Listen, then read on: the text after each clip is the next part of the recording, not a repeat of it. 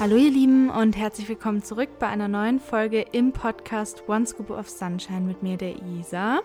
Wir haben heute ein ziemlich weitläufiges Thema vor uns und zwar, wie ihr dem Titel schon entnehmen könnt, geht es um Angstreaktionen bzw. auch Panikattacken, was ein Thema ist, was mir sehr am Herzen liegt, weil ich nämlich selber eine Angststörung habe, die diagnostiziert ist und das habe ich jetzt schon recht lange. Ja, und dementsprechend dachte ich, ich informiere mich einfach mal so ein bisschen und stelle das Ganze dann so ein bisschen via so einer Episode dar, was da im Körper passiert, weil ich das ganz wichtig und interessant finde, darüber Bescheid zu wissen. Jetzt möchte ich in dieser Folge erstmal so ein bisschen drauf eingehen, was da im Körper passiert, also im Gehirn und im Nervensystem, was das eigentlich bedeutet, warum wir so reagieren, wie wir reagieren, damit wir da so ein bisschen mehr ein Verständnis darüber gewinnen können. Und dann am Ende gehe ich dann vermehrt noch auf so ein paar Übungen ein, was helfen kann, um ja, den Vagusnerv zu stimulieren oder ein parasympathisches System zu aktivieren. Das erkläre ich alles in der Folge und dann gehen wir am Ende so ein paar auf die, so ein bisschen auf diese Übungen ein oder was mir so bisher geholfen hat und was meine Erfahrungen sind in, innerhalb von diesem Themenbereich. Genau, deswegen fangen wir jetzt einfach mal an und ich hoffe, dass euch diese Folge so ein bisschen helfen kann.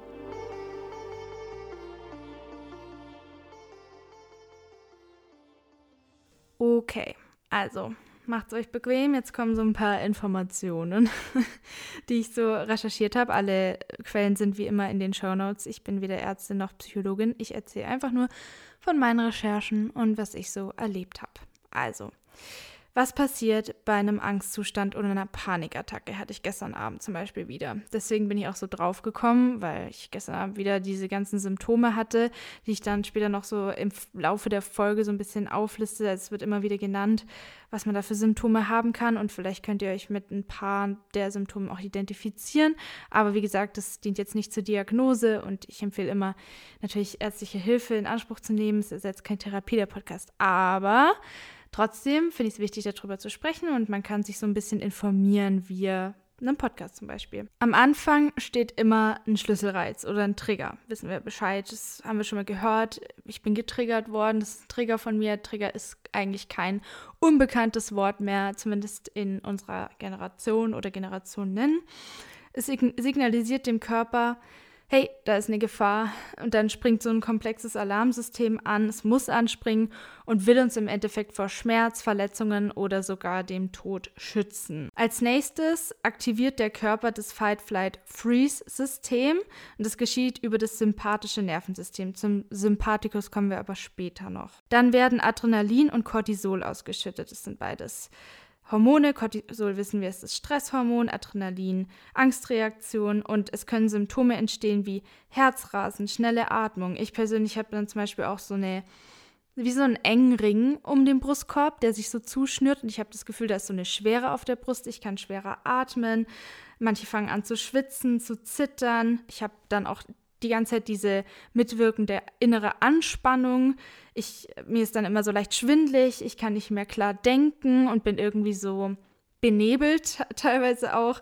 Also es ist alles ziemlich, ja, ziemlich verworren und tritt alles auf einmal auf, so empfinde ich es zumindest. Genau, dann reagiert der Körper dementsprechend, dass wir versuchen halt einzuschätzen, das passiert oft sehr automatisch, wie man da jetzt reagiert. Also wenn man zum Beispiel eine Chance sieht, dem entgegenzutreten, geht man schnell in dieses Fight. Deswegen ist dann die Angst auch oft eng verbunden mit Aggression und es entsteht dann Wut. Gestern Abend war es bei mir dann zum Beispiel der Fall, ich hatte irgendwie überhaupt keinen Bock da jetzt so in dieses gegen mich gehen und oh, ich halte es nicht aus, es zerreißt mich, da so mich drauf zu fokussieren und bin dann irgendwie wütend geworden und wollte dann einfach irgendwie auch dagegen ankämpfen, aber gleichzeitig es akzeptieren. Es war ziemlich schwierig, dann da eine Entscheidung zu treffen, was ich jetzt mache. Und ich bin dann zum Beispiel unter die Dusche und dachte mir so, okay, ich wasche jetzt erstmal alles so symbolisch runter und habe mir dann lauter Sätze vorgesagt, so Intentionen. Ich habe diese ganze Energie rausgelassen, diese Wutenergie durch so laute Sätze, die ich gesagt habe, wie zum Beispiel I choose freedom. Also ich sage es ja meistens irgendwie auf Englisch, weil ich viel so englische Self-Help-Podcasts und sowas höre. I choose freedom, I choose love, I choose financial freedom, I choose abundance, I choose uh, freedom in love, in relationships, all das. Habe ich mir einfach laut vorgesagt und mit einer Kraft dahinter. Also ich habe versucht, diese aufgestaute Energie, die da irgendwie in meinem Körper rumschwirrt, so zu nutzen, dass ich es so rausgelassen habe. Manchmal schrei oder singe ich auch laut im Auto und ähm, lasse es so raus. Manchmal mache ich Sport und stelle mir dann davor, dass ich zum Beispiel beim Laufen das Ganze raustrete aus mir und gebe da alles und nutze meinen Körper auf diese Art und Weise. Also irgendwie versuche ich dann diese aufgestaute Energie rauszukanalisieren, ohne dass ich dabei gegen mich gehe, weil diese innere Anspannung so groß ist. An dieser Stelle kommen wir jetzt zu dem Teil, wo ich darüber sprechen möchte, welche Gehirnregionen in diesen Momenten aktiv sind und an Angstreaktionen oder Panikattacken beteiligt sind. Und da gibt es insgesamt fünf Instanzen, die ich jetzt so rausrecherchiert habe, die da wichtig sind. Und als erstes ist zu nennen, dass es das limbische System gibt. Da gibt es zwei Teile, die hier wichtig sind. Einmal die Amygdala, wird auch Mandelkern genannt. Ich würde euch am liebsten jetzt so, eine, so ein Schema in euren Kopf telepathisch senden, so, dass wir das so ein bisschen anschauen können. Aber es ist wie so ein kleiner mandelförmiger Kern in unserem Gehirn, eigentlich wirklich ziemlich klein.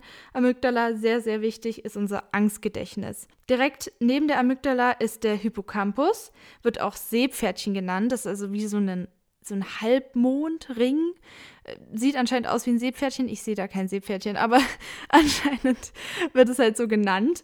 Und da geht es darum, also der Hippocampus steht für das Angstlernen, also dass wir bedrohliche Situationen richtig bewerten können. Die Amygdala ist bei Angst und Panik sehr aktiv und sendet dem Hippocampus das Signal, dass das eine angstauslösende Reaktion ist und dass der Hippocampus sich die bitte merken soll. Also das Seepferdchen quasi soll sich dann merken, hey, da hatten wir Angst, verknüpfen wir. Da, da entstehen dann schnell diese Verknüpfungen, diese Assoziationen zum Beispiel.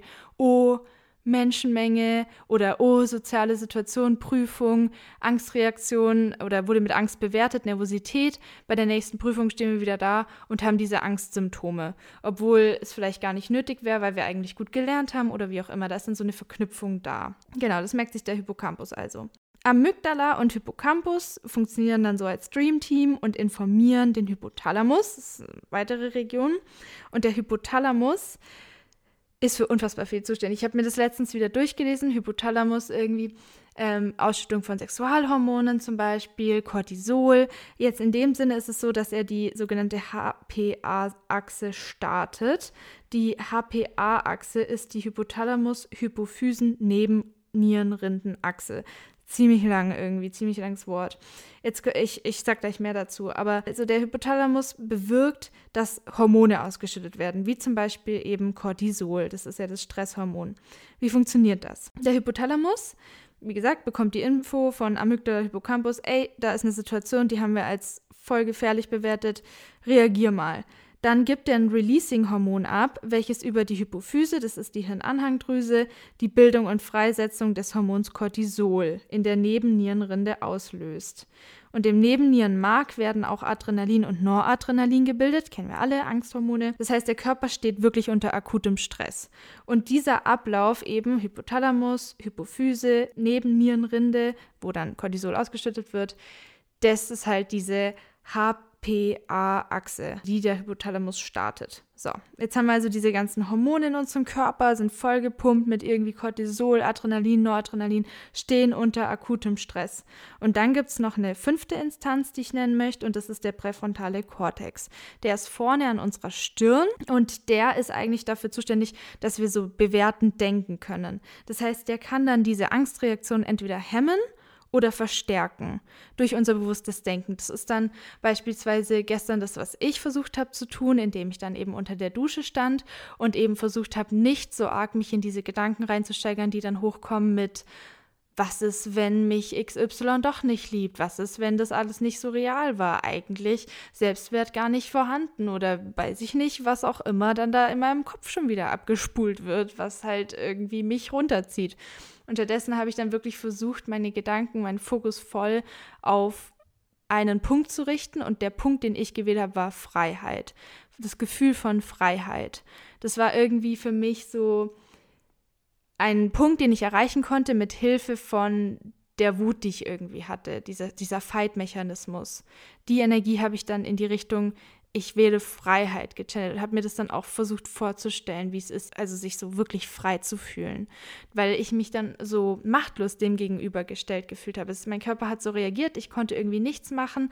Ich hatte schon äh, verschiedenste Dinge ausprobiert, wie zum Beispiel Laufen, was Gutes essen und ich kam irgendwie nicht weiter und es hat mich richtig wütend gemacht. Und dann habe ich versucht, das so rein zu fuelen in diese Richtung Affirmation, Intention hinsichtlich Freiheit. Und da möchte ich dazu sagen, dass mir das nicht immer hilft. Also es ist irgendwie immer was anderes, was mir hilft. Manchmal brauche ich es dann im Auto einfach rumzuschreien, manchmal fange ich an zu heulen, manchmal äh, bin ich dann wie in Watte gepackt und dissoziiert und irgendwie fühle ich dann gar nichts mehr, weil sich alles abschaltet. Ich erlebe so einen Shutdown von meinem System. Also je nachdem, wie es halt gerade läuft, in welche Richtung auch meine Angstreaktion geht, Fight, Flight oder Freeze. Also was ich halt merke, was halt, was ich tun könnte, das versuche ich dann zu tun. Was mir halt in dem Moment nichts bringt, ist eigentlich einfach nur da zu sitzen und mich versuchen zu zwingen, mich zu entspannen ja, das hat, das hat bisher bei mir noch nie so gut funktioniert. Also bei mir ist es wirklich so, das ist aufgestaute Energie und die will raus. Und das ist für mich dann kontraproduktiv, mich dann hinzusetzen und in dem Moment dann zu versuchen, mich zu entspannen, weil das, das löst eher noch mehr Anspannung aus. Das ist aber halt mein Körper, was ich so beobachtet habe. In diesem Teil geht es jetzt um das Nervensystem. Also wie funktioniert unser Nervensystem? Unser vegetatives Nervensystem oder auch viszerales oder autonomes Nervensystem, es das heißt autonom, weil es halt abläuft, ohne dass wir es so bewusst steuern können, ist aufgebaut aus zwei sehr wichtigen Komponenten. Vielleicht habt ihr davon schon mal gehört. Einmal der Sympathikus und der Parasympathikus. Habe ich vorhin schon angedeutet. Sympathische Nervensystem. Der Sympathikus ist aktivierungsfördernd, der Parasympathikus aktivierungshemmend. Die sind also wie so Gegenspieler zueinander, wie so der der Bizeps und der Trizeps. Ja, also es gibt halt diese Gegenspielerprinzipien im Körper und so sind halt auch hier Parasympathikus, Sympathikus so Gegenspieler zueinander, die miteinander quasi so jonglierend unser Nervensystem bilden. Ja, und im Endeffekt ist es so, dass die Steuerung eben automatisch passiert. Wir können sie nicht willentlich beeinflussen und der Sympathikus wird also da, es gibt da so eine Region, die ist am Gehirn und die ist echt wichtig. Und die heißt Modula oblongata. Oder es wird auch, wir nennen es jetzt, wir machen, nehmen jetzt einen deutschen Begriff, das verlängerte Mark oder Markhirn genannt oder Nachhirn und liegt im unteren gelegenen Teil des Hirnstamms. Es gehört also zum Gehirn und liegt am Übergang zum Rückenmark. Das ist wirklich so ein kleiner Teil, der ist nur so bei Erwachsenen drei Zentimeter lang, also sehr, sehr klein. Aber finde ich halt sehr wichtig, weil diese ganzen Bahnen, die das Großhirn mit dem Rückenmark verbinden, führen halt durch dieses Markhirn. Das Markhirn ist ein wichtiges Steuerzentrum, nervlich gesehen, für unseren gesamten Körper. Das Markhirn enthält nämlich wichtige Neuronengruppen, also Nervengruppen, die zum Beispiel die Atmung und den Blutkreislauf steuern, aber auch den Saugreflex, den Schluckreflex, den Hustenreflex, Niesreflex und den Würgereflex und Erbrechen zum Beispiel auch. Und er hängt eben mit dem Sympathikus zusammen. Da habe ich noch sowas aufgeschrieben. Das Großhirn, wenn es ausfällt, also so ein Teilhirntod, sieht man vielleicht manchmal in Filmen, dann sind die Leute so im Koma, aber trotzdem können die ja noch okay, oft müssen sie beatmet werden, aber trotzdem haben sie manchmal noch diese Reflexe und so. Und das ist eben, wenn das Markhirn nicht beschädigt wurde, dann kann man körperlich noch weiterhin leben quasi oder der Körper hat noch solche Reflexe, obwohl das Großhirn zum Beispiel beschädigt ist oder man diesen Teilhirntod hat und die Person im Koma liegt. Also das ist halt auf dieses Markhirn zum Beispiel zurückzuführen. Wenn das aber zum Beispiel beschädigt ist durch Quetschungen oder wie auch immer, dann führt es in der Regel zum Tod. Also das Markhirn ist echt essentiell.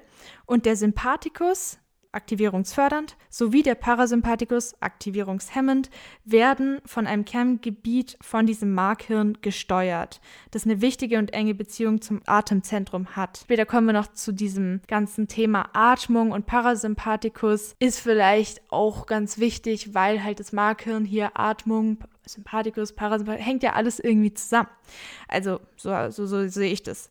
Also wenn ein Reiz kommt, der uns bewerten lässt, also Hippocampus, Amygdala, dass eine Gefahr besteht.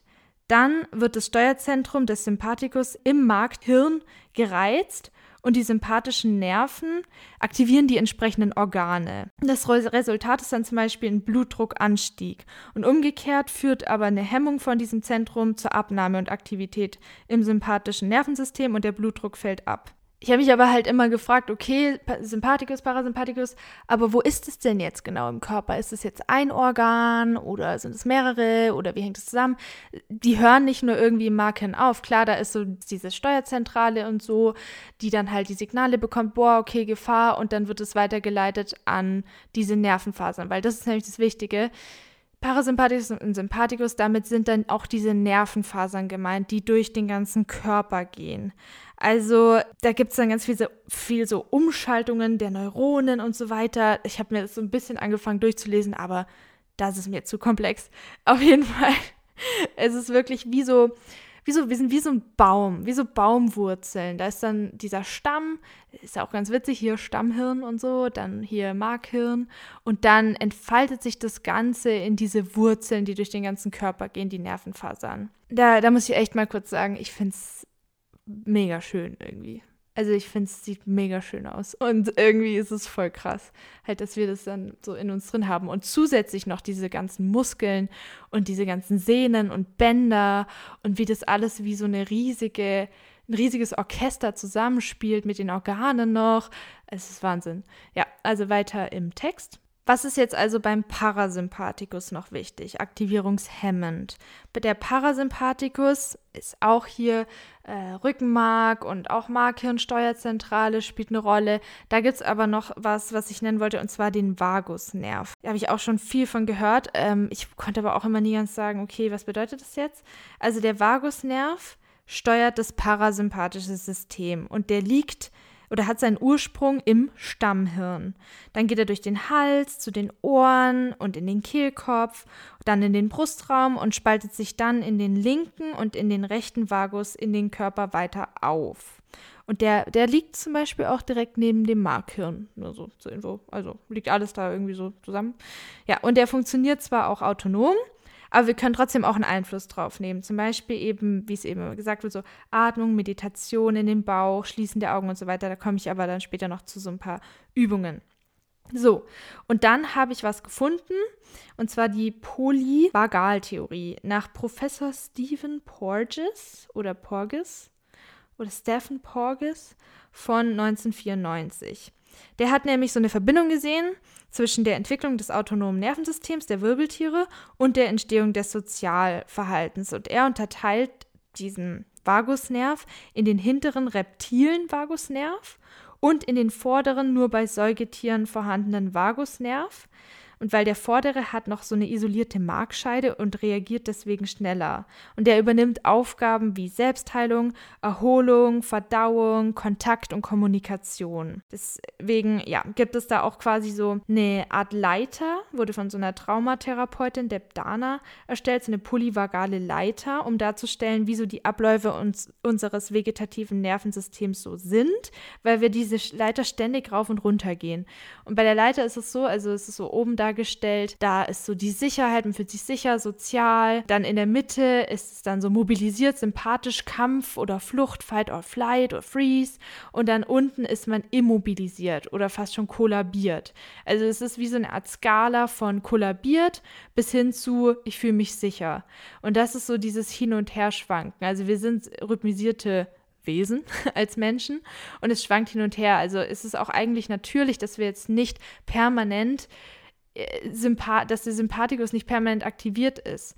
Wurde auf der Website, die ich gefunden habe, auch so ein Beispiel genannt. Man geht ganz normal zur Arbeit, setzt sich vor den Computer und will die Aufgaben gut erledigen. Da steht jetzt perfekt, aber wir nehmen jetzt mal gut, weil Perfektionismus, äh, who's perfect und so. Ja, und dann ist es oft so, dass wir dann total verspannt da sitzen mit flacher Atmung, nur in den Brustkorb, nicht in den Bauch, knirschender Kiefer, verspannter Nacken, verkrampfte Schultern. Und es symbolisiert oder nee, es signalisiert dem Körper, Permanent. Wir sind in einer Gefahrensituation. Das ist gefährlich. Und das machen wir oft Stunden. Stunden. Anstatt halt, also der, der Parasympathikus hat quasi gar keine Chance mehr. In der Stresssituation ist es zusammengefasst wie folgt, dass der Vagusnerv im Normalfall bei einem gesunden Organismus als also ganz normal aktiv vorherrschend gilt. Und wenn wir jetzt dann inneren äußeren Reiz haben, also wir haben jetzt zum Beispiel Gefahrensituationen, wir müssen irgendwie eine Prüfung schreiben, haben eine mündliche Prüfung, stehen vor den Leuten, haben ein Referat, sind bei der Arbeit, bekommen irgendwie Ärger, müssen irgendwas leisten, was auch immer unsere moderne Welt halt so von uns erfordert dann kommen wir halt sehr schnell durch den Sympathikus in diesen Fight or Flight or Freeze Modus. Wenn wir jetzt das Gefühl haben, wir finden da keine Lösung, also Fight nützt nichts und Flight können wir auch nicht, wir können es auch nicht weglaufen, dann ist es irgendwie so, dass wir sehr schnell wieder in den hinteren Zweig des Vagusnervs kommt oder der fährt die Körperfunktion komplett runter. Und die Folge ist dann, dass der Organismus sich totstellt, erstarrt, der Blutdruck fällt ab, uns ist oft schwindlig, der Puls verlangsamt sich und es ist dann dieses Freeze. Also je nachdem, wie der Vagus ausgeprägt ist, eher stark oder schwach, spricht man hier von dem Vagotonus. Und je nachdem, wie sich der Körper halt dann nach Stress gut erholen kann auch, ist dieser Vagotonus eher stark oder eher schwach schwach. Und bei einem sehr starken Vagotonus ist es so, dass wir auch tendenziell einen erhöhten Serotonin- und Dopaminspiegel haben. Die sind zuständig für Antrieb und Wohlbefinden und auch oft bessere zwischenmenschliche Beziehungen tatsächlich. Und bei einem schwachen Vagotonus ist es so, dass das dazu führen kann, dass wir eher zu Entzündungen neigen, zu einer erhöhten Krankheitsanfälligkeit. Je mehr Angst und Stress wir haben, desto aktiver ist auch die Amygdala, also die für das Angst also Angstreaktion zuständig ist, was mit einer vermehrten Knochenmarksaktivität einhergeht und das kardiovaskuläre Risiko, also das Risiko für Herzinfarkte steigern kann. Da muss ich auch nächste Woche ein Referat drüber halten. Kardiovaskuläre Erkrankungen und Stress ist da einfach ein Riesenfaktor. Also es ist halt so ein Ablauf, gerade wenn wir in diesem Sympathikus bleiben, so als Fazit, in diesem, das sympathische Nervensystem aktiviert ist, weil wir eben den ganzen Tag so verkrampft da sitzen und unserem Körper permanent so signalisieren, ey, da ist keine Pause, wir sind eigentlich die ganze Zeit nur angespannt, wir müssen das jetzt erledigen, dann kann es halt fatale Folgen haben, einfach für, unser, für unsere allgemeine so Gesundheit und das Nervensystem, wenn das länger in dauerhafter Anspannung ist oder im sympathischen Nervensystem aktiviert ist, dann kann das Ganze auch wirklich dysregulierend auf unser gesamtes Nervensystem wirken, was einfach diese, ich meine, ich habe das jetzt alles so ein bisschen aufgelistet, das sind ja auch wirklich Kettenreaktionen von verschiedenen Instanzen, die zusammenwirken, was dann diesen Zustand unseres Körpers so bewirkt. Und dauerhaft in diesem Zustand zu sein, ist einfach unfassbar ungesund. Und ich habe manchmal das Gefühl, mein Körper, also für mich fühlt sich das eh so an, als wäre ich dann unter Strom. Also ich merke das dann wirklich in meinen Armen, wie so kleine Stromschläge, die so durchgehen. So fühlt sich das dann an, also dieses, diese Anspannung, dieser Strom, dieses Kribbeln, ganz unangenehm. Und ich komme dann willentlich voll schwer da raus und frage mich dann immer, boah, krass, ich bin irgendwie seit Stunden nur in diesem Zustand. Und ich, ich man merkt es teilweise erst dann, wenn es zu spät ist, weil mein Körper dann diese ganzen Symptome schickt. Angststörungssymptome oder Angstattackensymptome oder wie auch immer, weil er eigentlich schon seit Stunden drüber ist und ich wieder überhaupt nicht darauf geachtet habe, dass ich ja auch genug Pausen brauche oder irgendwie runterzukommen. Manchmal habe ich das Gefühl, ich kriege es gar nicht mehr hin oder ich weiß gar nicht mehr, wie es nochmal ist, so runterzukommen oder mich zu entspannen, weil ich nur noch da drin bin nicht gut. Nicht gut. Jetzt gehen wir mal weiter zu ein paar Möglichkeiten, die hier aufgelistet werden, was helfen kann. Also es geht ja darum, den Vagusnerv zu stimulieren. Ich habe da auch gelesen, es gibt da schon so Geräte, die zum Beispiel bei manchen Depressiven implantiert werden, die dann so elektrische kleine Schocks ähm, senden, dass der Vagusnerv stimuliert werden kann und man mehr wieder in diese Entspannung kommt. Entspannung, da spielt auch Serotonin eine große Rolle. Das ähm, Glückshormon wird es ja auch genannt. Da möchte ich aber eine separate Folge zu machen, habe ich auch schon was rausrecherchiert, warum Serotonin so wichtig ist und äh, ja, was eigentlich auf Nervenzellenbasis bei uns so passiert, finde ich auch interessant dann in Bezug auch auf Serotonin-Wiederaufnahmehämmer, also Antidepressiva, warum die dann oft verschrieben werden, was das äh, für uns bringt und warum es wichtig ist, Serotonin. Äh, den Vagusnerv zu stimulieren. Da gibt es einfach ich meine, ihr wisst es, ihr wisst, was ich jetzt sagen werde, ne? Hier Atmung, Meditation. Da steht zum Beispiel schon nach 90 bis 100 Minuten auf jeden Fall mal ein paar Minuten die Augen zu schließen und in den Bauch tief einzuatmen für ein paar Minuten. Und das klingt so simpel, aber ich möchte es jetzt wirklich unbedingt mehr machen, weil ich oft halt, ich habe irgendwie über die Jahre hinweg auch mit dem Gymnasium und diesem reiß dich zusammen und schreib jetzt die Noten und du kannst jetzt keine Pause machen oder deine Gefühle zulassen, weil du jetzt morgen diese Klausur hast, ähm, habe ich irgendwie gar nicht mehr so auf dem Schirm auf meine innerlichen Bedürfnisse, was ich brauche, zu achten. Und deswegen möchte ich das eigentlich einfach als Routine mit einbringen, in der Hoffnung, dass es mir halt hilft, mich ausgeglichener zu fühlen. Ich meine, man kann sich das Ganze ja auch vorstellen, der Körper ist ja wie eine Art Technologie auch. Und ich glaube, also ist jetzt meine Meinung, ich glaube, dass man es so nutzen kann durch bestimmte Bewegungen, durch bestimmte Atemtechniken, dass man ihn dementsprechend mit steuern kann, programmieren kann, wie auch immer man es sagen möchte. Ich habe da auch mit einer Freundin dieses Jahr Kundalini-Yoga das erste Mal ausprobiert. Das besteht auch aus verschiedenen Atemtechniken und Bewegungen, die man mit den Händen macht, äh, wie man sich festhält, äh, was man äh, gibt es eine so eine, es gibt verschiedene Atemtechniken, Breath of Fire, ich kann es jetzt nicht vorzeigen, logischerweise, ihr hört mich ja nur. Aber das fand ich extrem interessant, weil ich da tatsächlich angefangen habe zu weinen. Und das ist so eine Sache, die echt krass ist, weil wenn ich jetzt nur rational in der Therapie mit jemandem spreche, dann bleibe ich auf dieser rationalen, mentalen, kognitiven Ebene. Ich komme dann so schwer in diese emotionale Tiefe rein, aber durch Atemtechniken, durch bestimmte Bewegungen, bestimmte Haltungen meiner Hände, ist es zunächst vielleicht so gewesen, dass ich so war, boah, ich will aufhören, ich, ich pack das nicht, ich kann das nicht durchziehen und habe mich so dagegen gewehrt, aber ich habe dann weitergemacht, da durchgepusht und dann kamen irgendwie Emotionen hoch, vor allem bei so einer Bewegung und einer Atemtechnik, wo es um Trauma ging. Da kam irgendwie voll viel hoch. Das war sehr emotional für mich und das hat mir halt so gezeigt, wow, krass, den Körper mit zu verwenden. Und es braucht gar nicht immer nur diese ganzen Worte, sondern sowas wie hier Mantren singen, Atmung und bestimmte Handstellungen können bei mir bewirken, dass ich an diese Emotionen rankomme. Besser als in Gesprächstherapien. Interesting. Vielleicht ist da ja doch was dran, nochmal hier so mehr in diese Körperarbeit reinzugehen ich hatte halt sehr lange diesen großen Widerstand, mit meinem Körper zusammenzuarbeiten. Ich habe immer gegen ihn gearbeitet und wollte irgendwie gar nichts mit ihm zu tun haben, weil ich ihn so als Gefäß all meiner negativen Emotionen gesehen habe, all meines Schmerzes und all meiner Traumata, die darin festhängen. Und da wollte ich ja weg von. Ich wollte da raus, ich wollte flüchten davon und nicht da reingehen. Aber wenn ich das in einem sicheren Rahmen mache und mit dem Körper arbeite, durch zum Beispiel diese Übungen, durch diese Methoden, dann habe ich festgestellt, dass er dann für mich arbeitet, mit mir arbeitet und mir helfen will, sich selbst zu helfen oder dass wir uns als Einheit helfen, dass wir eins sind und nicht ich gegen den Körper. Klar, oft, ich sage das immer so, der Körper, als wäre er so separat von mir, aber im Endeffekt sind wir ja eins, wir sind ja gemeinsam ich und ich möchte da wirklich mehr in Einheit mit ihm sein und ihn auch so ehren, wie er es verdient hat, weil er halt unglaublich krass ist. Also je mehr ich mich jetzt auch hier mit diesem ganzen, mit diesem ganzen Systemkörper beschäftige, auch in Form von meinem Studium nochmal, wird mir immer wieder klar, wie krass er halt einfach ist. Und ich habe oft noch diesen Widerstand. Das merke ich auch jetzt gerade, wo ich sage, dass ich oft einfach noch davon weg mich bewegen will und lieber irgendwie in meiner Fantasiewelt sein will und davor flüchten will. Das heißt, da versuche ich extrem viel Mitgefühl mit mir zu haben und halt vorsichtig mich ranzutasten oder es auch mit jemandem zusammen zu machen, wie jetzt mit meiner Freundin dieses Kundalini-Yoga beispielsweise.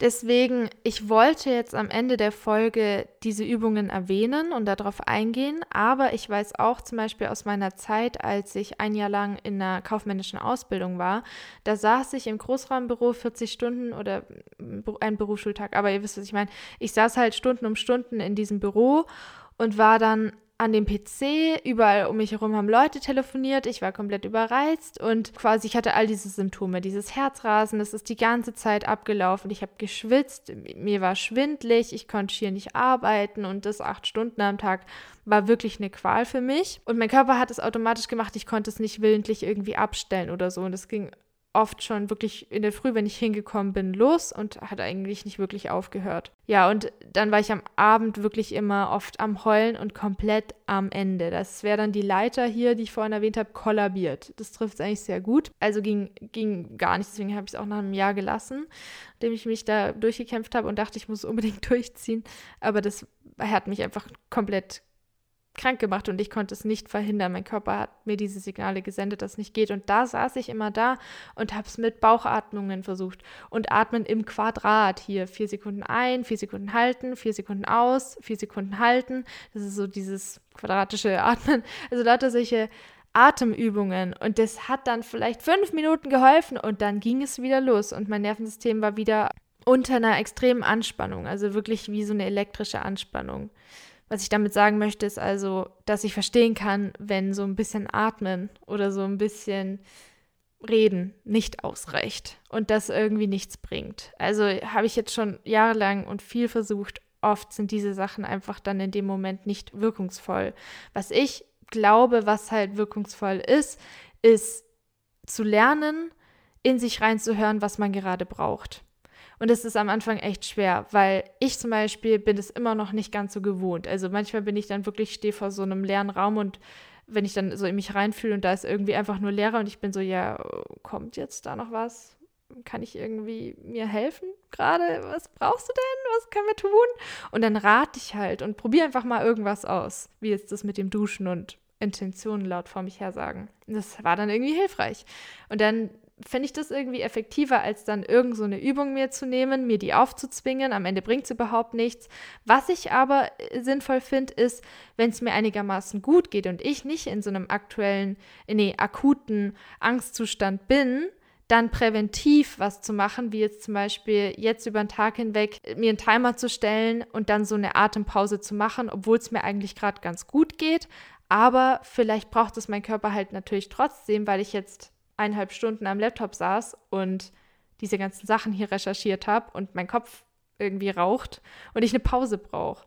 Also aufgestanden, bisschen rumgelaufen, tief durch den Bauch geatmet. Ich habe so eine Handstellung gemacht aus dem Nee, nicht aus dem Kundalini. Ich habe die einfach mir ausgedacht und habe das einfach gemacht, was ich irgendwie dachte, was mir gerade gut tut. So die Daumen an die, äh, an das dritte Auge quasi, so die Mitte von der Stirn und dann die Zeigefinger und Mittelfinger so nach oben. Oder ich führe alle Finger so zusammen, so Angela Merkel-Style quasi, so und stelle mir vor, dass ich meine beiden Gehirnhälften durch so kleine Blitze so verbinden und atme tief in den Bauch ein. Also ich, das habe ich für mich einfach erfunden. Das mache ich dann einfach irgendwie, weil ich mir das, ich weiß nicht warum. Das ist halt dann dieses Intuitive. Und ich glaube, das ist eine ganz gute Sache, die man machen kann oder so eine ganz gute Lehre. Ich meine, wenn man jetzt das Gefühl hat, ich weiß gar nicht, mir fällt da nichts ein, dann ist es immer gut, sich inspirieren zu lassen und da zu überlegen. Ich bin auch mal in dem Büro tatsächlich hatte ich einen Tag mal nichts zu tun. Und dann habe ich ganz viele verschiedene Mudras mir rausgesucht, so Handstellungen, die man machen kann. Irgendwie, weil ich das, ich weiß nicht, hat mich interessiert. So ganz intuitiv, ist ganz witzig, wenn ich das gerade so connecte, die, die Dots. Und das, ja, kann man in Meditationen machen, da gibt es verschiedene Tools, einfach für sich ausprobieren, was fühlt sich da gerade gut an. Das ist ja eigentlich dann, wie man stabileren Zugang zu sich selbst schafft, indem man da dann in sich reinfragt, was hilft mir und was nicht. Und das kann Yoga sein, das muss nicht Yoga sein. Das kann Kundalini sein, das muss nicht Kundalini sein. Das kann EFT sein, das muss nicht EFT sein. Also das mit dem Tapping. Gerade in diesen Akutsituationen kann es auch sein, dass genau diese Sachen, die dir sonst helfen, eigentlich dann in dem Moment nicht helfen. Dann sind es wieder andere Sachen wie Schreien einfach. Schreien im Auto.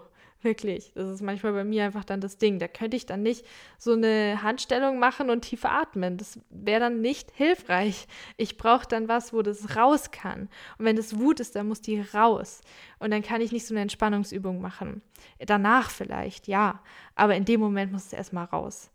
Das hat meine Gruppentherapeutin auch immer gesagt. Und dann haben wir als Gruppe zusammen geschrien und uns vorgestellt, wir packen alles Negative in so eine Schubkarre und sind dann durch den Raum gerannt und haben diese Schubkarre ausgeleert und lauter solche Übungen oder in die Luft geboxt. also, ja, wie auch immer, kann man jetzt vielleicht im Büro nicht machen, aber es gibt ja auch ein Klo. Ich sag's nur. Gut, also ja, ich glaube, dass euch die Folge geholfen hat. Und ich meine, wenn man sich ein bisschen irre vorkommt, manchmal ist es ja dann auch ganz lustig. Also ich habe schon oft dann, wenn ich solche Sachen gemacht habe, einfach angefangen zu lachen. Und dann hat mir das irgendwie auch geholfen. Und dann habe ich nach dem Lachen angefangen zu heulen, weil nämlich hinter der Wut eigentlich Trauer war und Überforderung und Einsamkeit und Erinnerungen, die mir wehgetan haben, kamen hoch. Und ich habe sie dann hochkommen lassen und habe geheult. Also manchmal konnte ich dann auf einmal weinen, was auch immer dann von der Reaktion kommt. Ich habe sie dann halt zugelassen und nicht versucht, die ganze Zeit mental alles runterzudrücken und zu kontrollieren. Das ist das, was ich dieses Jahr am meisten angefangen habe zu implementieren, was ich versucht habe, wirklich jedes Mal in jeder Situation diese als Chance zu nutzen und zu nutzen für mich. Weil das ist das Einzige, was mich weiterbringt. Und wenn es das bedeutet, dass ich dann auch vor anderen heul, dann ist es so. Aber ich halte es nicht mehr aus, mich immer nur so zusammenzureißen und so zu tun, als ob, um zu funktionieren. Es macht mich einfach krank und es macht mich auch wirklich müde vom Leben, sehr, sehr müde. Und was bringt mir das dann, wenn ich dann zwar super rüberkam und funktioniert habe und perfekt war, mich aber dann zu Hause in meinen vier Wänden miserabel fühle. Also, das ist so meine, mein Gedankengang, um nicht nur zu überleben, sondern auch nach und nach immer mehr mich lebendig zu fühlen und wirklich zu leben. Und das war das Schlusswort jetzt für diese Folge über Angst, Nervensystem, Gehirn, neurologische Faktoren, die hier mit reinspielen, ich habe da auch wirklich noch viel mehr so drüber gelesen, aber ich habe es jetzt wirklich so versucht, kompakt darzustellen, damit die Folge nicht extrem lang wird und wir das Ganze auch nicht zu wissenschaftlich hier verpacken, sondern ja, ich versuche es halt immer so ein bisschen mit meinen Erfahrungen noch aufzuweichen oder so ein bisschen lockerer darzustellen, weil sonst ist es wie so eine Schulstunde. Hat da jemand Bock drauf? Ich nicht. Aber trotzdem finde ich diese paar Sachen, die man da so ein bisschen lernen kann, sehr interesting. Also vielleicht, ähm, ja, habt ihr ein bisschen was gelernt oder ein bisschen was dazugelernt oder für euch was rausgefunden ich kann jetzt halt natürlich die Übung nicht vormachen oder wir können sie jetzt nicht hier via Podcast zusammen machen oder ausprobieren. Ich bin da auch noch so ein bisschen am Rumprobieren, aber vielleicht hat es euch ja auch einen Anreiz gegeben, da ein bisschen mehr für euch selber zu recherchieren von diesen Stichworten, die ich jetzt in der Folge genannt habe. So, was ist das? Wo liegt das? Was könnte ich da machen? Was ist Kundalini? Was bedeutet EFT? Vielleicht kennt ihr das noch nicht oder vielleicht probiere ich das mal für mich aus, wenn ihr die Energie dazu habt. Es gibt auch depressive Phasen, da ist mir das alles egal und da habe ich keine Energie dazu. Wenn ihr da drin seid, I get you. Ja, also ich wünsche euch jetzt noch ein schönes Wochenende. Wir hören uns bald wieder. Ich wünsche euch wirklich alles Liebe von Herzen. Wenn ihr das alles auch habt, diese Symptome, und ich, ihr denkt, ich, ich drehe durch in dem Moment, was das denke ich nämlich oft. Ihr seid nicht alleine und wenn ihr durchdreht, dann drehen wir zusammen durch. Vielleicht ist es ja gar nichts Negatives, vielleicht. nee, ich glaube nicht, dass wir durchdrehen. Ich glaube, das ist wirklich, ich meine, es ist ja wissenschaftlich hier schwarz auf weiß, dass der Körper dieses Nervensystem hat, wie das abläuft. Das ist was ganz Normales, was ganz Natürliches. Und das Ganze kann sehr wahrscheinlich dysreguliert sein und im Ungleichgewicht sein, weil wir in einem Kontext aufwachsen, der uns darüber nicht so viel informiert oder der dem nicht so ganz beisteuert, dass es im Gleichgewicht sein kann, gerade bei uns sensibleren Menschen. Ja, also, ne, ihr seid nicht alleine, ihr seid nicht abnormal, ihr dreht nicht per se durch, schätze ich mal. Und wir sind all in this together, so, okay? Wir sind einfach nicht Seid nicht alleine damit. Das wollte ich noch so sagen. Alles Liebe und ein herzliches Namaste bis zum nächsten Mal. Wir hören uns wieder. Eure Isa.